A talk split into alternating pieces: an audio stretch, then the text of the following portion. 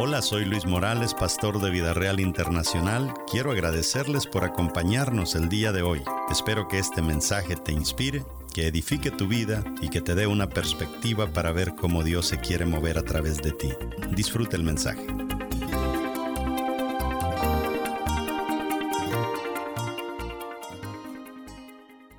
Si usted le pone atención al versículo que leímos y dice, por eso les digo que todo lo que ustedes pidan en oración, todo lo que ustedes pidan en oración, crean que ya lo han conseguido y lo recibirán.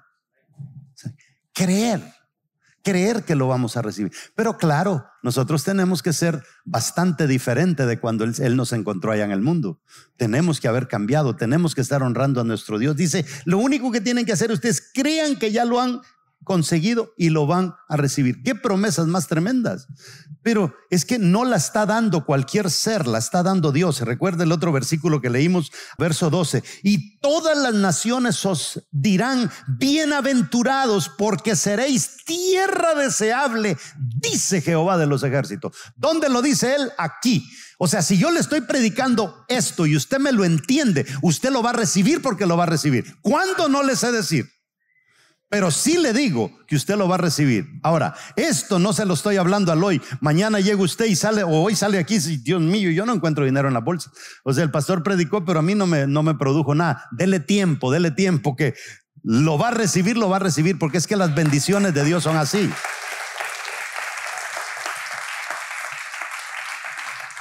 Dios dice que derramará bendiciones hasta que sobre abunde.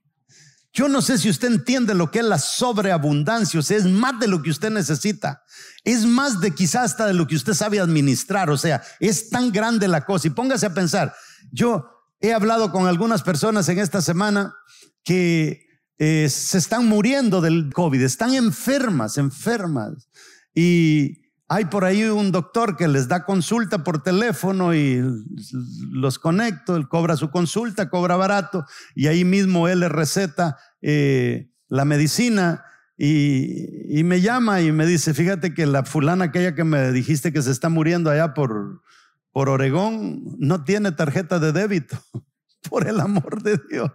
No tener una bendita cuenta bancaria, no tener una chequera, no tener una tarjeta de débito. Si tú no sabes cuadrar una tarjeta de débito con 100 pesos, ¿cómo vas a cuadrar una chequera con 3 millones? Y por eso es que nosotros no recibimos muchas cosas de Dios porque no nos preparamos para eso. No nos preparamos para nada. Mire lo que dice Jeremías capítulo 29, verso 11. Porque yo sé los pensamientos que tengo acerca de vosotros, dice Jehová. Pensamientos de paz y no de mal, para daros el fin que esperáis. Mi pregunta es, ¿cuál es el fin que usted espera?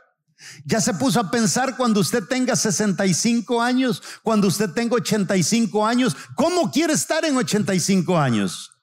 ¿Se ve pelado? Se ve sin nada. Se ve por lo menos con un dinerito que le esté generando un interés en el banco. ¿Cómo se ve?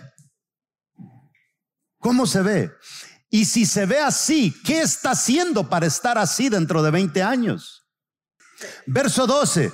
Entonces dice, me invocaréis y vendréis y oraréis a mí y yo os oiré. ¿Está entendiendo? Entonces, entonces de qué? Entonces cuando te prepares, Diosito, yo quiero un carro, pero no tengo licencia.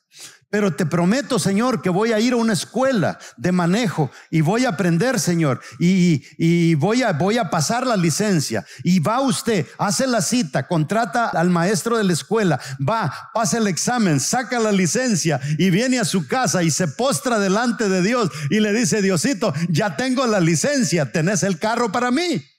¿Me estás entendiendo? O sea, esto es, dice, entonces, hay un entonces, usted tuvo que haber hecho algo en el camino. Me invocaréis y vendréis y oraréis a mí y yo os oiré. Pero Dios no te va a dar el carro si no tenés la licencia, te vas a ir a dar en la torre. Y la bendición se puede convertir en una maldición. Verso 13. Y me buscaréis y me hallaréis, porque me buscaréis de todo vuestro corazón. ¿Sabe, mi amado hermano, por qué hay gente que no tiene una buena relación con Dios? Porque casi no reciben nada de Dios. Y no recibe casi nada de Dios por una sencilla razón. Porque no se mete a entender estas cosas y a probar a Dios para ver si lo que Dios dice verdaderamente funciona. Y Dios dice, si tú eres un hijo obediente y haces lo que yo te digo que está en mi palabra, yo te aseguro que mis bendiciones te van a perseguir hasta que te alcancen. Eso es lo que dice Dios. Entonces el verso 13 dice, y me buscaréis y me hallaréis, porque me buscaréis de todo vuestro corazón.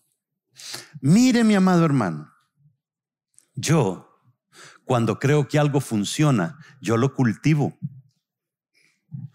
Si un día sembré una semilla de rábano y, 30 días después tengo una gran cabezota del rábano ahí, yo sé que funciona, voy a sembrar otra semilla, voy a sembrar otra semilla y otra semilla. Entonces el problema es que a veces nosotros sabemos lo que funciona, pero no lo queremos practicar. Usted sabe que si usted tiene una buena relación con su esposa, usted sabe que tiene una relación para largo. Pero si usted tiene una mala relación con su esposa, usted sabe que no tiene una relación para largo tiempo. Es sencillo, es simplemente que nosotros aprendamos a cultivar lo que Dios nos dice que tenemos que cultivar. Le digo, vamos a aprender mucho, vamos a pedirle a Dios que antes quizá de que nos abra las ventanas de los cielos, nos abra las ventanas del entendimiento. Porque ¿cómo nos cuesta entender? Fíjese que dicen que hay gente es que es que esa cosa de la prosperidad no va conmigo, entonces la pobreza sí va con usted. ¿Y cómo está de que la pobreza sí va con usted, pero nuestro Dios es un Dios todopoderoso? De Él es la plata, de Él lo es todo, de Él es el oro, de Él son todas las riquezas, pero, o sea, ese asunto de tener, eso va en contra de mis creencias. Nosotros tenemos que ser sufridos, hermanos, vivir por fe. Si hay que comer, comemos, si no hay que comer, no comemos. No, eso no es lo que la Biblia enseña. Si tenemos que pasar por ahí, vamos a pasar por ahí. Yo le he contado a usted que en una ocasión, si yo no hubiera comido comida de perro, yo me hubiera muerto y ricas que se hallaran las galletitas, así como huesitos. Pero no me quedé comiendo comida de perro para toda mi vida, porque eso, eso no es lo que Dios dice. Lo que Dios nos dice es otra cosa. Y cerrando con ese mismo versículo que empezamos, dice, bienaventurado el varón que no anduvo en consejo de malos. Y de eso vamos a tratar la semana que viene. ¿Qué significa andar en consejo de malos. ¿Sabía usted que las personas entre más mal andan, más bien acompañados quieren andar? Si andan mal y usted anda bien, lo convencen de que usted anda mal y ellos andan bien. Y lo hacen a usted que se salga de la iglesia y que se vaya para donde ellos y ellos todos fregados, todos amolados. Ese es andar en consejos de malos. Yo le he dicho a usted, yo tengo una prédica por ahí que se llama Ruta 1, salida 77 de la carretera. Y tiene que ver con que si yo, para llegar a mi objetivo, tengo que meterme en la ruta 1 y salirme en la salida 77. Yo no puedo meterme en la ruta 95 y salirme en la salida 14. No me lleva a mi destino. ¿Me está entendiendo? Pero a veces nosotros, sabiendo que somos gente de la ruta 1, salida 77, nos juntamos con amigos que son de la ruta 495, salida saber qué. Y tranquilo, y pensamos que vamos a llegar. No, no va a llegar.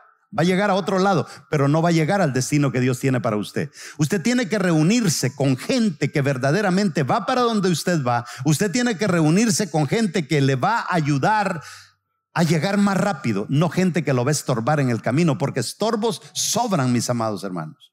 Gente que lo quiere botar al piso a usted sobra y se lo dicen de una manera que le hacen pensar que quieren el bien para usted, pero lo que quieren es una destrucción total. Nunca mujeres le crean ustedes a una mujer que ya tuvo cinco maridos y ahora está sola, que ponle los cuernos a tu marido porque eh, es la moda ahora. No, ella está desgraciada por hacer cosas raras y quiere que tú hagas lo mismo para que termines como ella. Nosotros tenemos que agarrarnos de Dios, entender que esto es lo único que funciona. Y como decíamos, profundas son las riquezas de nuestro Dios.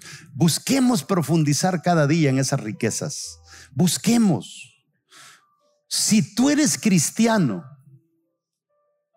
¿por qué nunca has predicado un mensaje? Ah, es que yo no puedo. ¿Has intentado? Sí, intenté una vez y no me funcionó. ¿Y por qué no lo intentaste dos veces? ¿Y por qué no lo intentaste tres veces? ¿Y por qué no comenzaste a profundizar en eso? Y profundizar y profundizar. Y ahora quizá ya fueras una predicadora internacional. La primera vez que yo prediqué, mis amados hermanos, me dijeron, predique 45 minutos. Y yo le digo que a los 45 minutos yo sentía que todavía no había hecho nada con mi prédica. Y seguía arreglándola. Llegué a 50 y entre más la arreglaba, más la arruinaba. Llegué a 55, llegué a 60 minutos, llegué ahora a 10 minutos. A la hora 15 minutos se comenzaron a apagar las luces y yo todavía queriendo arreglar la prédica. Y hasta que vi que el pastor allá me dijo, ya, ya. Yo dije, bueno, la vamos a agarrar hasta aquí. Y cuando usted termina la prédica y espera que le diga a alguien que bien predicó, hermano. Buena palabra. Nadie, hermano. Nadie. Me fui solito al carro y hablé con Dios y le dije, mira, Jamás yo vuelvo a predicar en mi vida. Esto no se hizo para mí.